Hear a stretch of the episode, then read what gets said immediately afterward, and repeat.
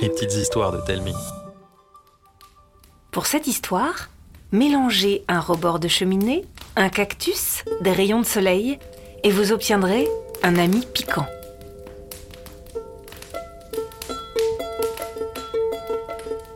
Posé au bord de la cheminée, il se tient fier et droit.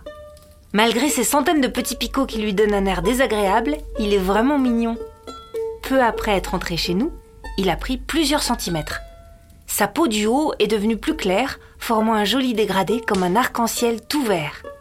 Mais très vite, il s'est penché vers la fenêtre, comme s'il cherchait à s'enfuir. Maman m'a rassurée en me disant qu'il cherchait de la lumière pour se sentir mieux. Et il a dû y arriver, parce que des bébés cactus sont sortis de terre les uns après les autres. Aujourd'hui, ils sont dix, tous de formes et de tailles différentes, comme une joyeuse bande avec les grands qui commencent à avoir des picots et les petits qui les regardent. Je me demande si d'autres vont bientôt les rejoindre.